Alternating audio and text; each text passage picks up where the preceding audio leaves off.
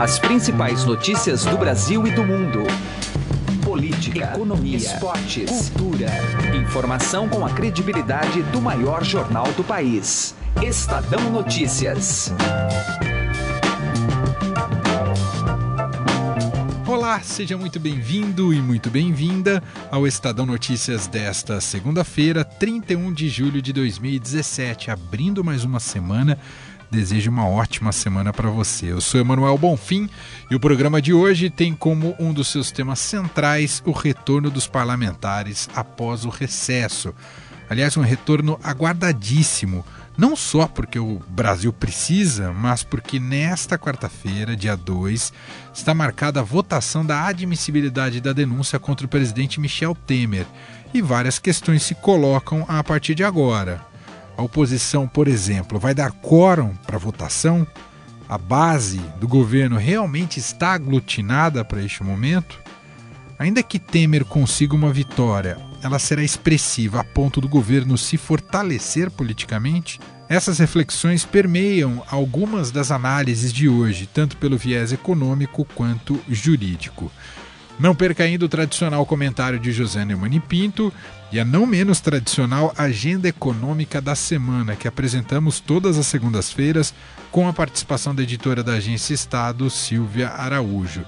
E para você participar do programa com seu comentário, sugestão, opinião, é só mandar um e-mail para a gente no podcast estadão.com podcast@estadão.com. Estadão Notícias. O Dia dos Pais está chegando. Você já comprou o presente? No Shopping Frei Caneca, a cada 400 reais em compras, você ganha uma garrafa de vinho da Vinícola Boutique Lídio Carraro. Escolha entre Merlot, Chardonnay ou Pinot Noir Rosé. Promoção válida até 13 de agosto ou enquanto durarem os estoques. Consulte condições de participação no regulamento da promoção. Presenteie com estilo. Compre o presente do seu pai no Shopping Frei Caneca, Rua Frei Caneca, 569. Este produto é destinado a adultos. Estadão Notícias. Política.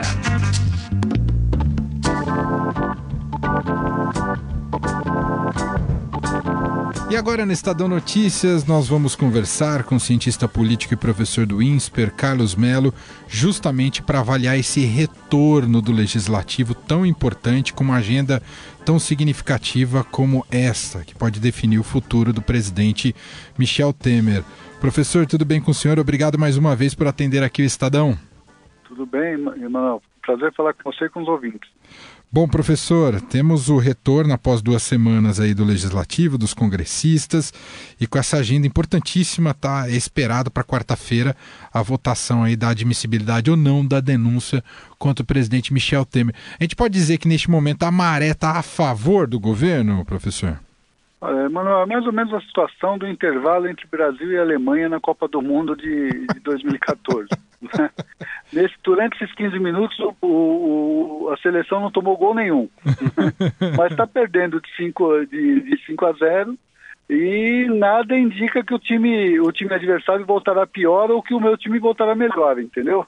Entendi. Ah. Então, então as expectativas ela é de recomeço é, daquele conflito que nós tínhamos, que não foi superado e que a gente vai precisar ver agora como que os fatos vão se desenrolar. O, o senhor acredita que pode pesar nesses votos da quarta-feira, nesse intervalo? Tivemos aí alta de tributos, tivemos resultado da popularidade de Temer. Tudo isso pode pesar na, na, na, no posicionamento dos, dos parlamentares quarta-feira, professor? Olha, eu, eu acho que a votação de quarta-feira, se houver, não é? porque no final da semana que passou já se falava, inclusive, da possibilidade de, de anular, de, de, de, adiar mais uma vez, é, ela é, vamos lá, vamos chamar de um esquenta, né? de um, um processo é, para testar um pouco como que isso vai se dar. Como o processo foi fatiado, nós teremos essa votação deste processo e a, a, o Ministério Público pode mandar mais dois ainda, né? essa eleição, é, nós vamos ver qual é o resultado que o presidente vai obter. Eu acho que há uma possibilidade muito grande dele obter mais de 172 votos, que são os votos necessários para ele se preservar. Tá? Mas se forem só 172, o sinal será ruim. 172 ao próximo será ruim para ele, porque a expectativa com mais duas votações, com, com a opinião pública repercutindo a votação, depois do aumento de imposto, etc., a pressão sobre os parlamentares para a segunda votação será maior. Não é? É, então, e os parlamentares sabem disso. É, eles sabem que eles, se forem levados a ter que permitir o processo, eles a maioria tende a, a, a, a, se permitir no limite e não logo na primeira votação. Eu acho que nessa primeira o presidente tende a ter os votos necessários para sua defesa, mas os próximos fatos, as próximas semanas, a própria repercussão é, desta votação tende a, a ter influência para as votações que virão depois. Professor, a gente pode chegar num estágio de ter um executivo quase decorativo, com uma equipe econômica descolando desse executivo e um país desesperado pela eleição de 2018 e tem um, vamos aturar um decorativo até o ano que vem. A gente pode chegar a esse estágio, professor? Olha, Manuel, você me desculpe, mas eu acho que nós já estamos muito próximos disso. Né? É, o governo se se sustenta em alguma credibilidade que a equipe econômica tenha. A, área política, ela perdeu muito né, nesse tempo todo. A começar logo pela primeira semana de governo, onde o seu é, é ministro do planejamento, Romero Jucá, teve que se afastar por conta de, uma, de, um, de um grampo. Né? Logo depois, o, o, presidente da Câmara, que, que foi tão importante com, no impeachment de Dilma, Eduardo Cunha, não é? E nesse processo todo, o Gedel Vieira Lima, depois o caso com, com um, um dos auxiliares principais do presidente, a, a, a gravação feita pelo, pelo Joesley é, Batista, enfim, isso tudo é, leva ao enfraquecimento da, da área política e da própria figura do presidente da República. Isso não significa que necessariamente o Michel Temer vai cair, ele pode até é, se manter uh, até o final do mandato, e a probabilidade não é pequena, mas voltar de algum modo a ter forte iniciativa, é, eu acho pouco provável. Os americanos têm um termo para isso, que, que é pato manco. Né? é, eu acho que a tendência do governo ser um pato manco, um, um ministro é, da economia, da fazenda, né, no caso, é, operando o arroz com feijão, operando questões básicas em relação à inflação, é, juros e, e cortes de despesas, eu acho que esse talvez seja o cenário mais, mais provável. E, e, naturalmente, diante disso, a, a, agenda da eleição de 2018, a antecipação dessas campanhas já é colocada em prática. A gente já pode estar é, imerso nesse clima também, não é, professor? Ah, os bastidores já estão fervendo, né? Você já tem muita mobilização em torno disso, a começar pela, pela disputa toda em torno da reforma eleitoral que se discute na Câmara, né? É, como que vai ser o financiamento de campanha? Vai ser público, não vai ser? Os parlamentares vão aprovar, no final das contas, aquele fundo de financiamento da democracia de 3,5 bilhões de reais. Eu quero repetir, eu disse bi, eu não disse milhões, eu disse bilhões de reais, vão aprovar ou não, para quem que vai ficar a maior parcela é, desse dinheiro, como que o tempo de televisão vai ser distribuído, isso tudo já tem sido, já tem sido discutido é, com muita, muita ênfase, né? ou, ou, seja, a eleição já começou por essas é, questões. Agora, para a gente concluir, professor, achar que todo esse processo que a gente está vivendo agora, no olho do furacão, necessariamente vai produzir é, uma classe política melhor em 2018 é muita ingenuidade, professor? Eu diria que confiar na sorte. Né? Pode, pode ser, né? mas eu acho que é pouco provável. Porque a maior, houve alguma, algum reordenamento partidário, houve uma. Os partidos fizeram uma autocrítica Uh, os partidos é, é, que vão apresentar os seus candidatos em todos os níveis é, se, se, re, se remostraram, se refizeram. Não.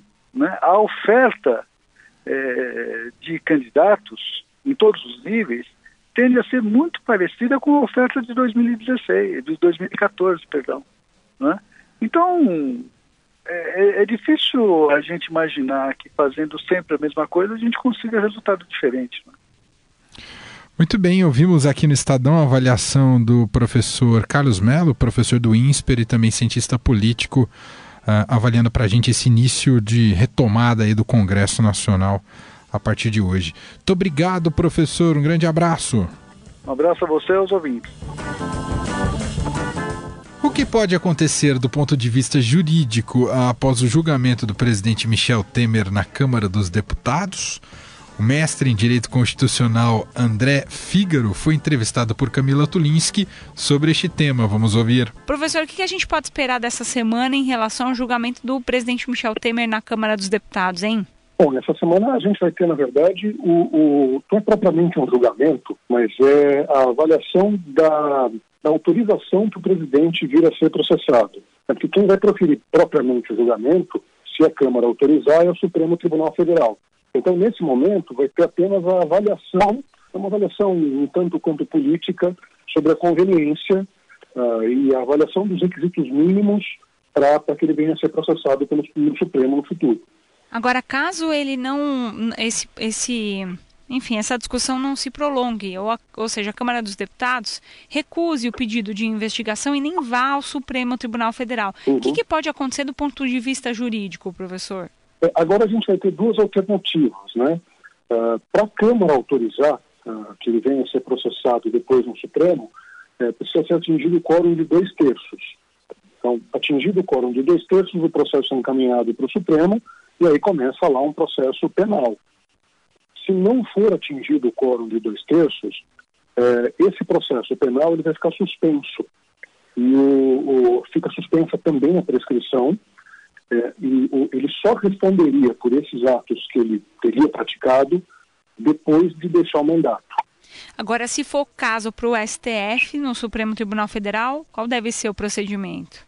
Então, quando se, se for atingidos, se forem atingidos os dois terços na Câmara, o processo é enviado ao Supremo e o Supremo, num primeiro momento, vai avaliar se recebe ou não a denúncia. Se e aí é uma avaliação superficial. É, isso não envolve obrigatoriamente o reconhecimento de culpa. É, é, o que é avaliado nesse primeiro momento no Supremo é só se tem o que a gente chama de materialidade e autoria. Se tem indício de que o crime foi cometido se é, tem indícios de que ele seria um dos autores do crime. Se isso acontecer e o Supremo receber a denúncia, o presidente é afastado por 180 dias. E aí assume o vice-presidente, hoje o, o, presidente da Câmara, assume a presidência da República, e aí o processo tramita no Supremo sem Michel Temer, na presidência da República. E aí ele já, se isso acontecer, ele já, por exemplo, poderia ser inclusive processado pelo crime comum e aí não mais com foro privilegiado que a presidência da República lhe concede, né? Não, não. Ele ainda é presidente da República, o processo uhum. ainda tramita no Supremo. Uhum. Ele está só afastado é, provisoriamente. É, é, que ele é afastado enquanto o processo tramita. Uhum. Mas isso acontece se a denúncia for recebida pelo Supremo. Caso esse processo tramite até por exemplo, dia 1 de janeiro de 2019, aí sim é que isso aconteceria, né, professor? Sim, ele, ele perderia o foro no Supremo só se o processo se estendesse até 2019. Mas é improvável, porque nesses casos, tanto no caso do crime de responsabilidade quanto no caso do crime comum, a Constituição impõe esse prazo de suspensão de 180 dias, de afastamento cautelar, justamente para que o presidente responda fora do cargo. Por outro lado, ele impõe esse prazo para que o processo comece e termine nesse prazo. Então, é improvável que, se esse processo for remetido ao Supremo, a denúncia for recebida, que se estenda além de 180 dias. Direto ao assunto, com José Neumann e Pinto.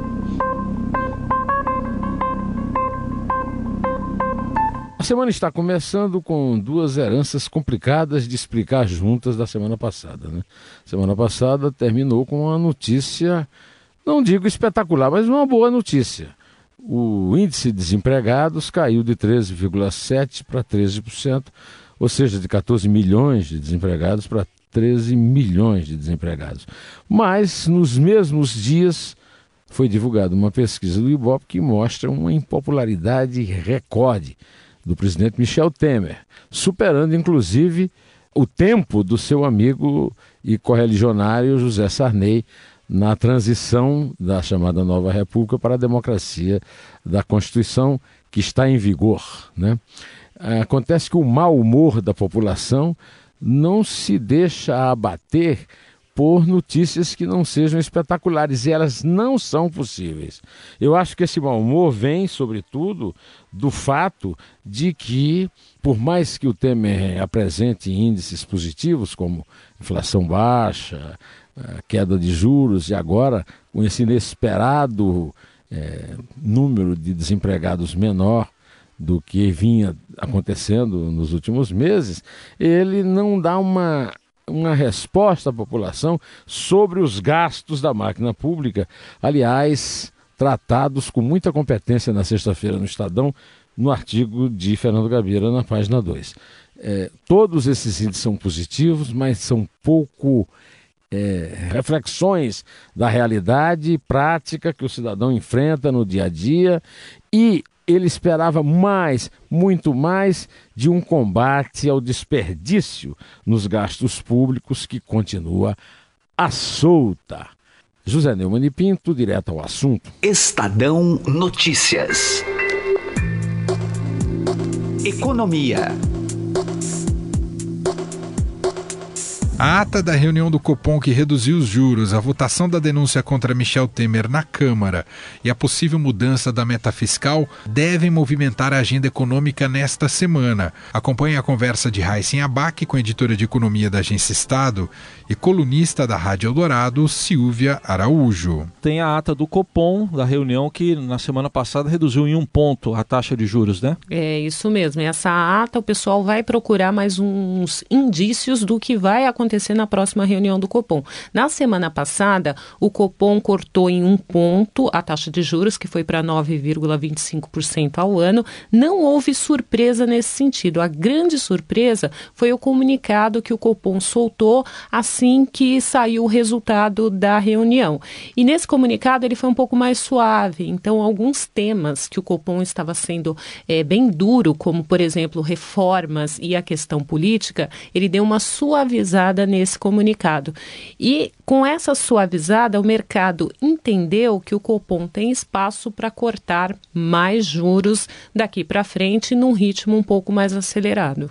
Bom, Silvia, mas a economia está de olho na política também, com o Congresso retoma os trabalhos e está prevista para quarta-feira a votação da denúncia contra o presidente Michel Temer, lá na Câmara dos Deputados. Isso mesmo, o mercado, os agentes do mercado financeiro vão ficar bem atentos a essa votação se ela ocorrer, né, Heisen? Porque existe aquela expectativa é. de que não ocorra por não ter quórum, mas de qualquer forma é um assunto muito importante, principalmente por conta da permanência ou não do presidente Michel Temer, que possa aí é, mexer com a composição da equipe econômica, que nesse momento, para os empresários, para os economistas e investidores, eles estão mais focados na permanência, sim, da equipe econômica, até mesmo do que do próprio presidente da República. Bom, e no meio disso tudo, dessa crise política, o governo teve que cortar gastos, está com problemas aí com o orçamento, né, com a meta fiscal. Está correndo o risco de não fechar essa meta fiscal de 139 bilhões, que são 139 bilhões de reais de déficit previsto para esse ano de 2017 e o governo, se mudar essa meta, se decidir mudar essa meta, é, essa mudança tem que passar ali pelo legislativo. Então, qualquer mudança, qualquer alteração, e a expectativa é de que haja mudança, porque mesmo com esses cortes que já foram feitos no orçamento, a estimativa é de que precisa, precisaria aí pelo menos mais 10 ou 20 bilhões para fechar a meta desse ano, até porque o governo está contando com receitas extraordinárias que não tem certeza se essas receitas virão ou não, como, por exemplo, privatizações, leilões, é, são temas aí que fogem um pouco é, do, da estrutura ali do governo realmente conseguir concluir, porque depende aí do apetite dos investidores para esses leilões, né? Tá certo. E quais são os outros temas aí da agenda econômica da semana? A gente tem inflação, tem IPC-FIP fechado aí do mês de julho, que sai essa semana também, e dados de produção industrial, que são bem importantes, né? Que a produção industrial deu até um, uma subidinha no mês passado, e aí a gente vai acompanhar para ver se tem algum sinal de retomada da indústria. Aí a Silvia Araújo, que é editora do broadcast da Agência Estado, com a agenda econômica da semana. Obrigado, até mais, Silvia. Até. O Estadão Notícias desta segunda-feira vai ficando por aqui. Contou com a apresentação minha, Emanuel Bonfim, produção de Gustavo Lopes, participação de Heisen Abac e Camila Tulinski. A montagem é de Nelson Volter. E o diretor de jornalismo do Grupo Estado é João Fábio Caminuto. De segunda a sexta-feira, uma nova edição deste podcast é publicada. Saiba mais do blog Estadão Podcasts. Convido você também a avaliar nosso podcast no iTunes e no Android e mandar seu comentário, sugestão para o e-mail podcast@estadão.com. Um abraço para você, uma ótima semana que se inicia e até mais. Estadão Notícias.